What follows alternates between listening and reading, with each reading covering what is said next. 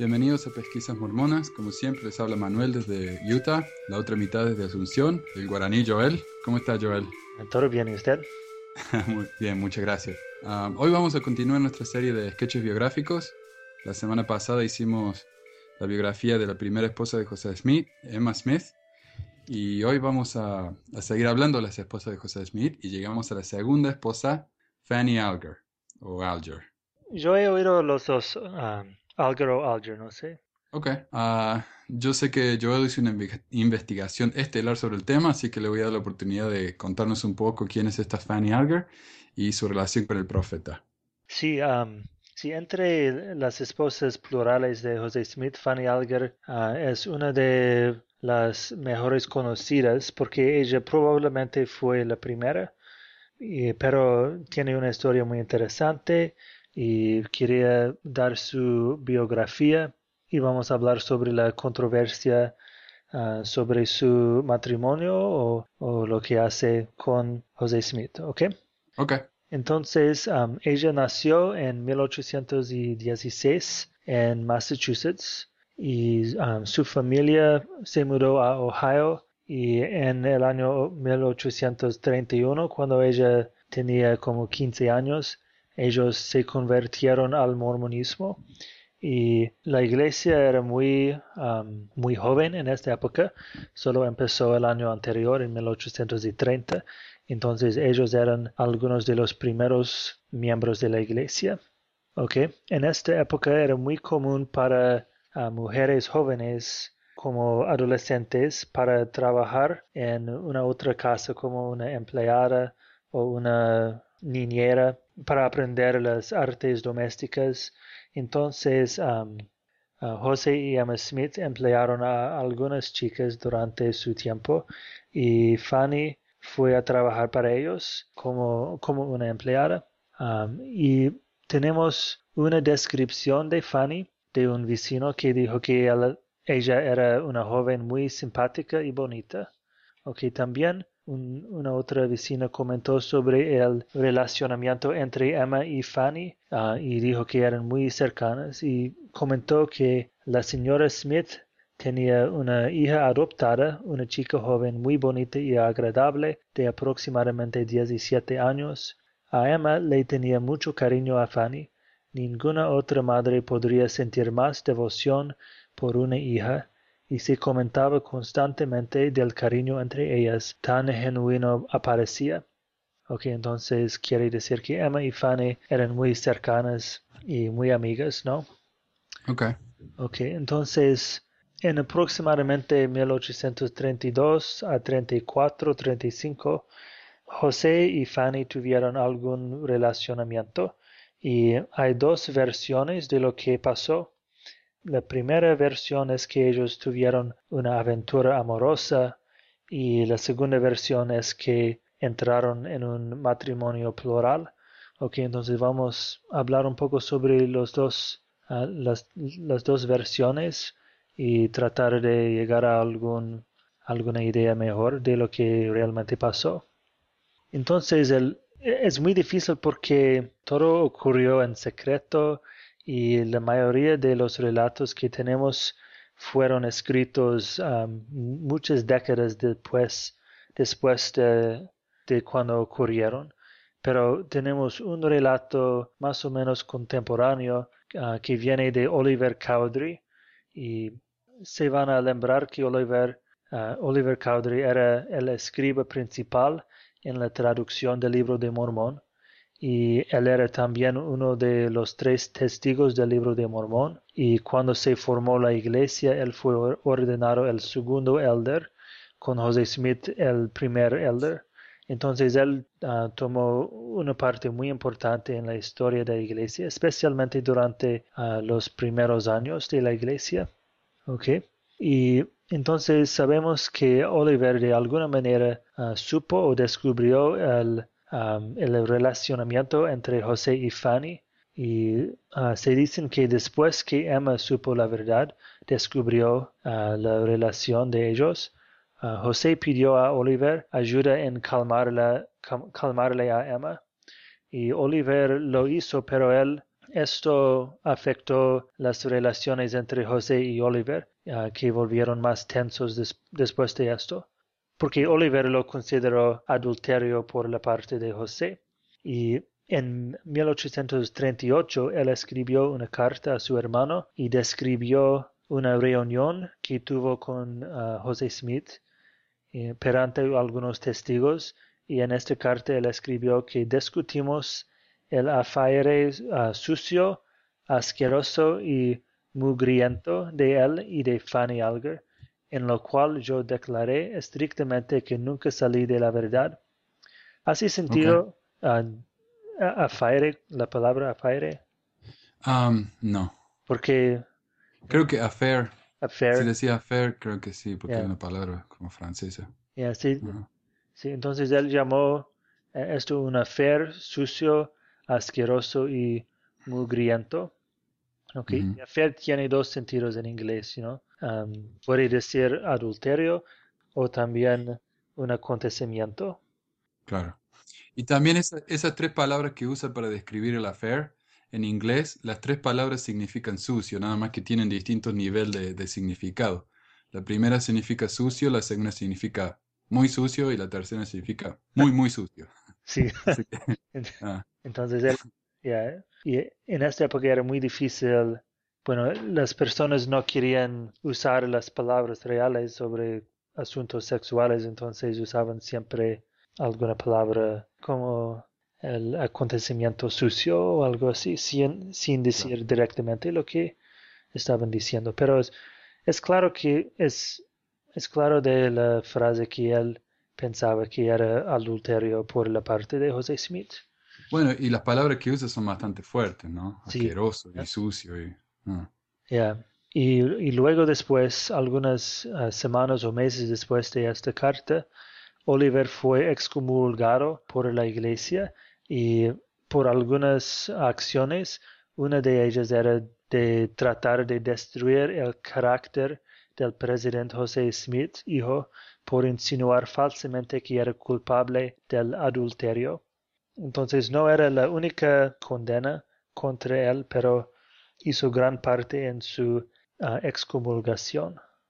Entonces la segunda versión de lo que ocurrió es que la relación entre José y Fanny no era una aventura amorosa, pero era un matrimonio plural que José Smith ah, aprendió del principio de la poligamia. Ah, antes de esto, y se casó con Fanny en obediencia a este principio. Y a lo mejor relato de, esta versión de la historia viene del tío de Fanny que se llama Levi o Levi, Hancock. Y Levi era muy amigo a José Smith um, y muy cerca de él. Él llegó a ser un presidente de 70 y era muy fiel a José Smith. Entonces, um, Levi dijo que José Smith le enseñó el principio de la, poligamia cerca de 1832. ¿Ok? Y tengo las palabras de José Smith a Levi. ¿Ok? Y dijo, hermano Levi, el Señor me reveló que es su voluntad que los hombres justos tomen mujeres virtuosas, incluso una pluralidad de esposas, para que una raza justa puede, ser enviada a la tierra preparatoria para el anuncio del reinado milenario de nuestro Redentor, porque el Señor tiene un gran respeto por los nobles de su reino, que Él no está dispuesto a que vengan a través de los lomos de un pueblo descuidado. Por lo tanto, les corresponde a aquellos que abracen ese principio de prestar atención estricta incluso a la menor exigencia de nuestro Padre Celestial. Entonces, ¿Y esto es un testimonio de Leví? ¿Dónde está esto? Bueno, fue escrito por el hijo de Leví um, ah, muchos años después, como la, la testimonio de Leví sobre esta conversación. Entonces, es como segundo testimonio, um, segunda mano. Entonces, este relato dice que Levi se enamoró de una joven empleada en la casa de José Smith llamada Clarissa. Entonces otra empleada y ella también se enamoró de Levi. Y Levi pidió a José Smith permiso de casarse con la chica porque ella estaba en su casa. Y el, el relato escrito es muy interesante, entonces quería leerlo sobre lo que pasó en ese momento. Y esto es en el diario del hijo de Levi, pero está escrito de la, más o menos de la punto de vista de Levi. Okay. Por lo tanto, hermano José dijo, hermano Levi, quiero hacer un trato contigo. En caso de obtener Fanny Alger para mí como esposa, uh, puedes tener a Clarissa Reed. Me encanta Fanny. lo, haré, dijo Levi. Va, hermano Levi, y el Señor te hará próspero, dijo José. Levi va al padre Samuel Alger, que es el padre de Fanny, ¿no? Uh, Era su cuñado, y dijo, Samuel, el profeta José ama a su hija Fanny y le desea como esposa. Ah, ¿Qué dices? Tío Sam dice, va y habla con la doña al respecto y será como dice ella. ¿No? Ah, Levi se dirige, dirige a su hermana y dijo, el hermano José, el profeta del Dios Altísimo, ama a Fanny y le desea como esposa. ¿Qué dices? Uh, contesta ella, va y habla con Fanny. A mí está todo bien. Entonces Levi va a Fanny y dice, Fanny, el hermano José, el profeta, te ama y te desea como esposa. Uh, ¿Serás su esposa? Ella dice, sí, la seré. Uh, Levi la lleva a José y dice, hermano José, he tenido éxito en mi misión. Ahí ellos se casaron Levi hizo la ceremonia usando las palabras que José le repitió. Ok. Entonces, no sé si pasó exactamente como esto, pero era... es el testimonio de la familia. Correcto, ya. Okay. Entonces, uh, José Smith no, no pidió directamente a, a Fanny, él usó Levi como miembro de su familia Ah, para hacer el, la pedida. Okay. Ok, entonces, entre estas dos versiones, los, los historiadores no están de acuerdo sobre cuál es el verdadero o, o ellos estaban en una aventura amorosa o se casaron ah, pluralmente. y para, para miembros fieles de la iglesia que acepten el, el relacionamiento entre José y Fanny. Eh, ellos, claro, dicen que era un matrimonio plural, ¿no? Y sí, entre los dos es la mejor opción, ¿no? Sí, claro. Y ah. los críticos dicen que, que, era una aventura amorosa y después que fue ah, descubierto por Emma y, y, todo el mundo supo lo que ocurrió, José Smith trató de justificar sus ah, hechos por la doctrina de poligamia. Y la historiadora Fawn Brody, que escribió un biógrafo sobre José Smith en el, el año 1945, que era el, ah, el, primer volumen académico sobre la vida de José Smith, ella, ella dijo que era que no era un matrimonio, que era una aventura o un, engaño. Pero otros historiadores después como Todd Compton ah, y Richard Bushman ah, dijeron que en su opinión era un matrimonio ah, plural, ¿no?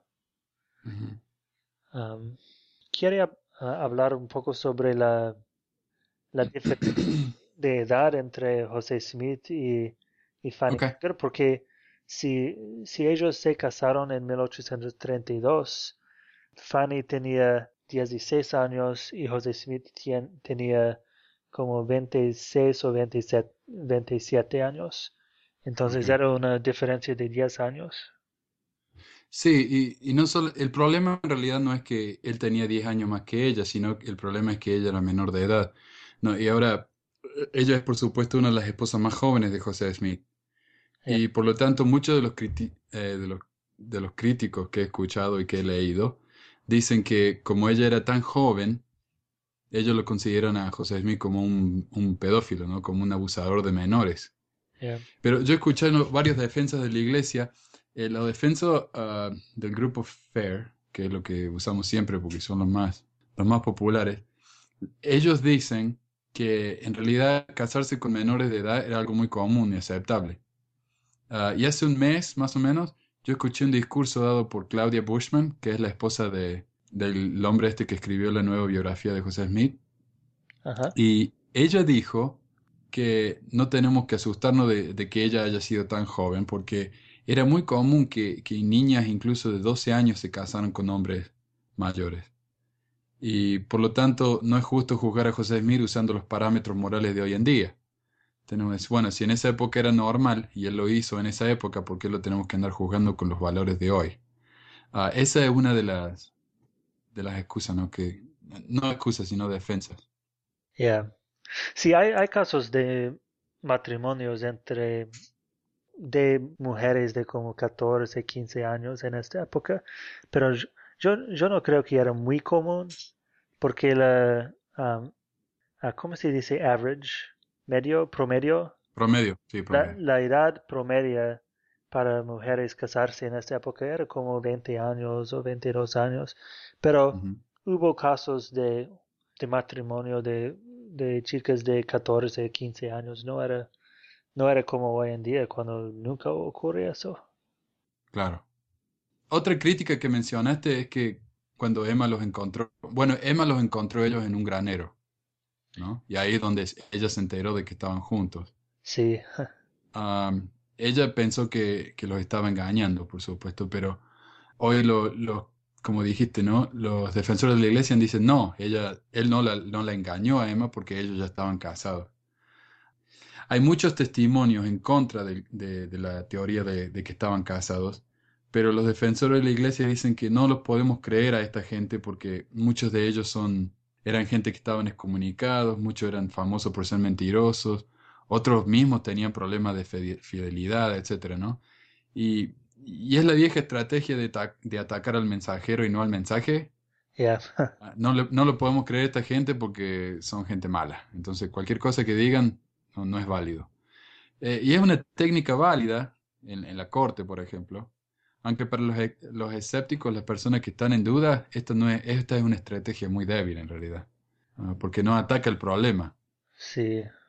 Uh, ok.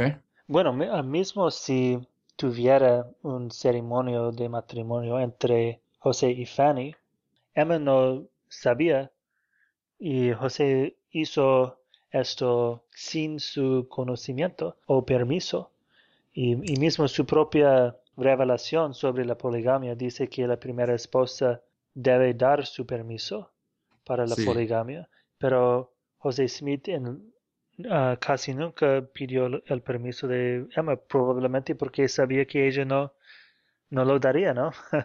esa, esa es la, la teoría que todos conocemos y es la teoría más común. Yo escuché una teoría muy, un poco extraña, ¿no? Que yo nunca había escuchado antes. Y es la teoría del grupo este FAIR, y ellos dicen que José Smith, vamos a hablar de estas hermanas después, creo que son las hermanas Parrish. José Smith se casó con ellas y le pidió permiso a, a Emma.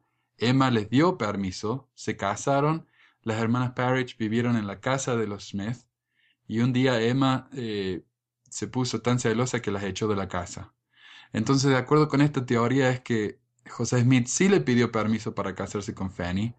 Emma lo aceptó y después se cambió de opinión aunque nadie, ninguno de los académicos acepta esta, esta eh, teoría, ni siquiera Bushman, que es el que escribió la, la, biografía más, más seria de José Smith, ¿no? Él, él tampoco admite eso.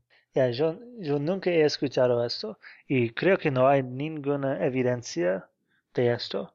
No, no hay ninguna evidencia. Ellos, ellos se basan simplemente en el hecho de, de lo que pasó después con las Parrish, ¿no? Ah, sí, es, como un stretch que se dice en inglés, ¿no? Como están eh, estirando la, sí, estirando la, eh, la realidad un poco para, para ajustarlo a, su, a sus teorías. Pero eso es lo que, ellos funcionan, para ellos funciona eso, así que... Sí, y José sabía que es mejor pedir disculpas que permiso. no. Cierto. Ah, y bueno, él era el profeta. O sea, ah, hay gente que incluso que dice que no, no cree en él como profeta, pero dicen, bueno, él era tan carismático y él era tan com- como seguro de lo que él decía que en una de esas se convenció, se convenció a sí mismo. yeah. Y entonces él hacía cosas como esta y pensó que todo el mundo le iba a aceptar. Ahora, Bushman eh, dijo, José Smith nunca negó una relación con Alger, con Fanny, pero insistió que no era una relación adúltera. Y eso era lo más importante para él, que todos supieran que eso no era una relación adúltera.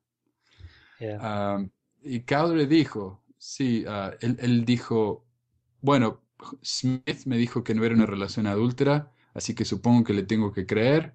Y eso fue suficiente para, para José Smith, porque eso era todo lo que él quería, que, que todo el mundo supiera que él, según él, no era una relación adúltera.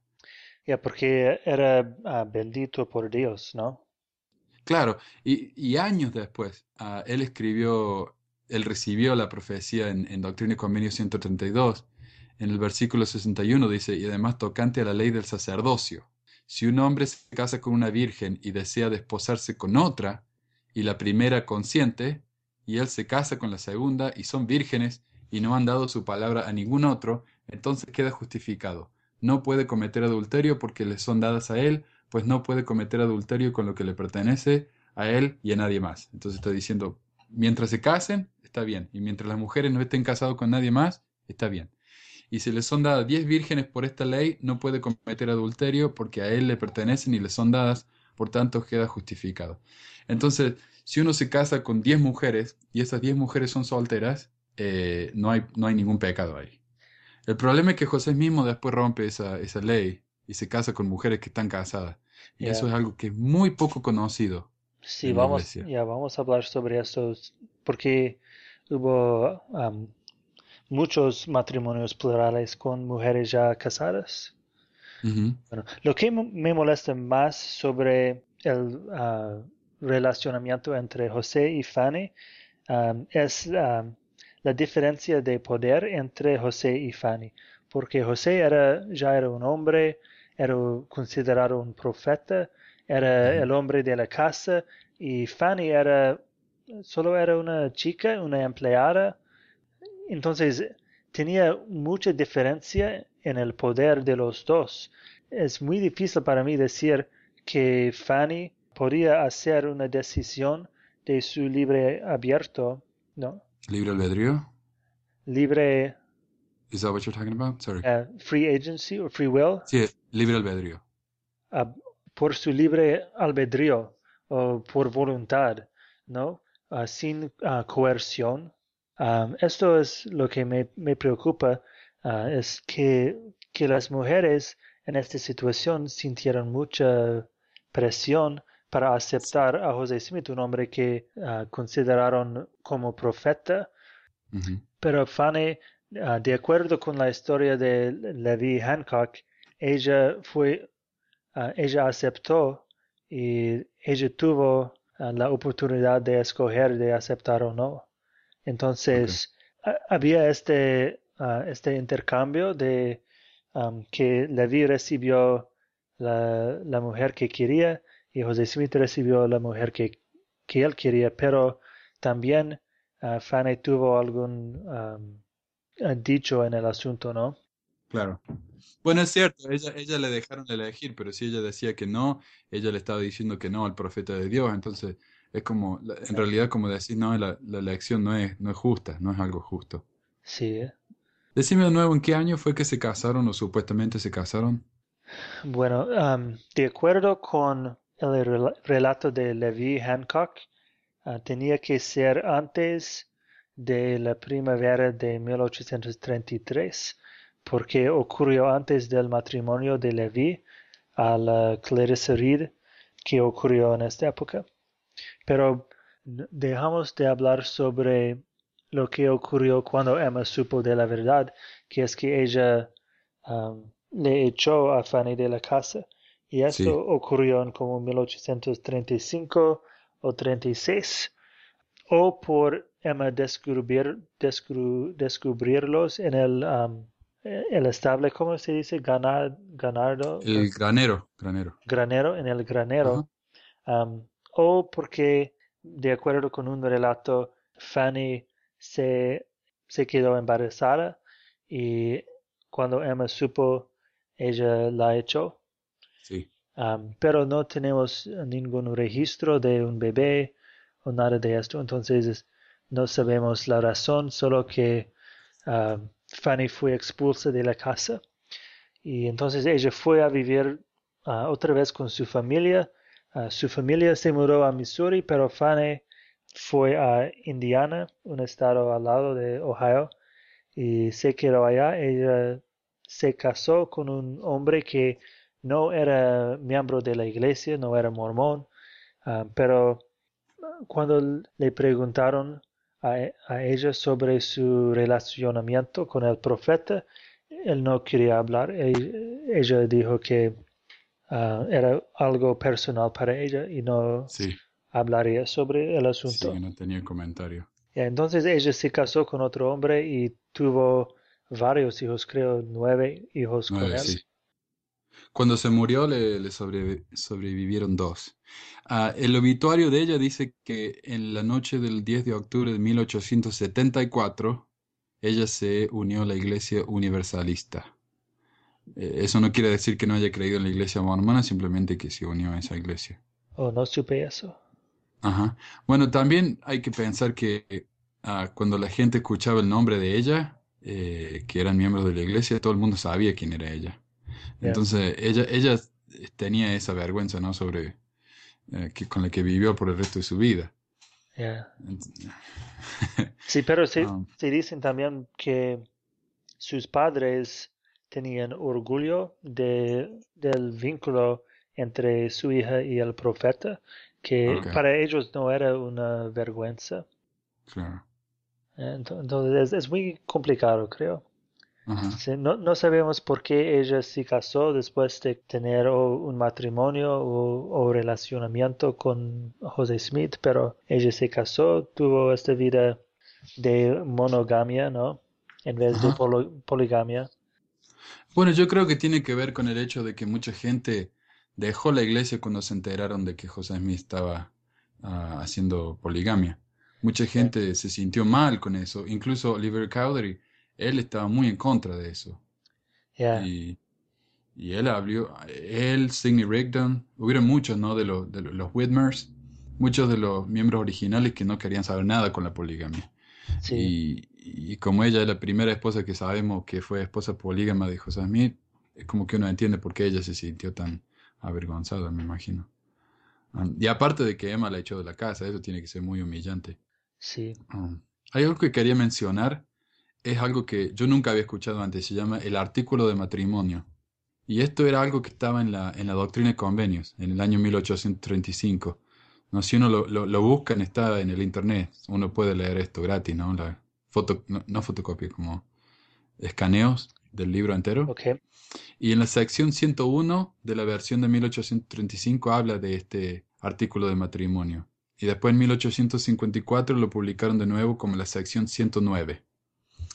Y el artículo dice ah, que en la medida en que esta iglesia de Cristo ha sido reprochada por el delito de fornicación y poligamia, declaramos que creemos que un hombre no debe tener sino una mujer y una mujer no debe tener sino un marido, excepto en el caso de muerte, cuando uno tiene la libertad para casarse de nuevo. Ah, se dice que cuando José Smith estuvo fuera de la ciudad, él estaba viajando, ahí fue cuando Cowdery aprovechó su ausencia para para obligar a, la, a, la, a, los que estaban publicando la doctrina y convenios que incluyeran esta revelación. Ah, esa es una teoría. Uh, sí, fue, creo que fue escrito por Oliver Cowdery y uh, Patton, W. Patton, pero se quedó esta sección en la doctrina y convenios hasta después de la muerte de José Smith. Entonces, José Smith tenía mucha oportunidad de a echarla de, de, las doctrinas y convenios, pero nunca lo hizo. No. Ah, bueno, el, el, presidente Joseph Fielding Smith, él dijo, este artículo sobre el matrimonio no fue una revelación. No fue una revelación. Y quiero que nunca se olviden de esto. En esta conferencia celebrada el 17 de agosto de 1835, José Smith y Frederick G. Williams no estaban presentes, estaban en Michigan. Este artículo sobre el matrimonio fue escrito por Oliver Cowdery durante la ausencia del profeta ah, José Smith y el profeta no sabía nada de la acción que fue tomada al ordenar que fuera impresa con las revelaciones. Estas no eran revelaciones, nunca se las consideraron como tales, se ordenó que fueran impresas en la ausencia de José Smith y cuando José Smith regresó a Michigan y se enteró de lo que habían hecho, estoy informado de esto por mi padre que obtuvo esta información de Orson Pratt, el profeta estaba muy, y hay una palabra que no sé si significa eh, confundido o enojado, pero eh, tenía una reacción eh, de confusión. Orson Pratt y mi padre, ah, Joseph F. Smith, fueron compañeros de misión, viajaron juntos y mi padre aprendió muchas cosas de Orson Pratt en estos primeros días. Cuando el profeta volvió de Michigan, se enteró de la orden de la conferencia de la iglesia y lo dejó pasar. Entonces, esa, esa es su excusa, ¿no? Por eso estaba en la doctrina y convenio después de la muerte de José Smith, porque José Smith no quiso contradecir a, a Oliver Cabre. Dijo, bueno, ya lo hicieron, lo dejemos, ¿no? Ya está ahí. Sí, ya, puede ser. tiene sentido este, este relato porque porque la poligamia tenía que existir en secreto. Entonces, ah, los miembros y los líderes que estaban opuestos a la poligamia podrían oponerlo en público porque esta era la posición pública de la iglesia, ah, que era contra la poligamia, pero en secreto José Smith y sus apoyadores estaban tratando de enseñar eh, y practicar la práctica, entonces era muy confuso para los miembros, ¿no? Y especialmente para las mujeres que ah, se pidieron a entrar en la práctica. ¿Cómo se llama eso? Incluso hay, hay críticos que dicen que la iglesia lo hace, creo que es mentir por el Señor, algo así. mentir en el servicio del Señor. sí. Sí, y eso empezó una, esta práctica de la iglesia de tener, de decir una cosa en público y decir otra cosa en privado. Y, no de tener um, una cara pública y una cara secreta o una cara verdadera, que algunas, uh, algunas doctrinas um, deben ser secretas porque el mundo no estaba listo para recibirlas. Mm, y creo que eso continúa hasta hoy en día, que no queremos compartir todo del templo, de, de algunas doctrinas. Um, como misioneros um, enseñamos un evangelio simple um, y uh, dejamos de enseñar algunas doctrinas o eventos del pasado que son más difíciles para las personas. Sí. Incluso hoy mismo hay una gran controversia acá en los Estados Unidos con, con el tema de la iglesia y, y el dinero, ¿no?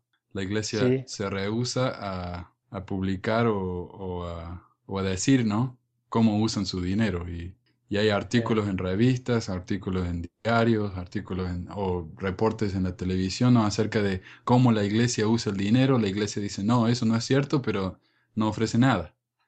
Entonces estamos en, en tinieblas con respecto a eso. Es todo oscuro las eh, finanzas de la iglesia. Es un gran secreto. Sí. Mm. Bueno, ya, eso es lo que tengo sobre la vida de Fanny, Fanny Alger. Ella es muy importante en la historia de, la iglesia, pero no, no la damos, no le damos la consideración que ella merece. Cierto. Entonces queríamos que más personas sepan sobre su historia y su importancia en la historia de la iglesia. Y es uno de esos temas que la iglesia tiene vergüenza, por eso la esconde debajo de la alfombra. No, es sorprendente. sí. Ok, bueno, muchas gracias Joel y gracias por tu preparación entonces y, por, lo que has compartido con nosotros. Esperemos que, hayan, okay.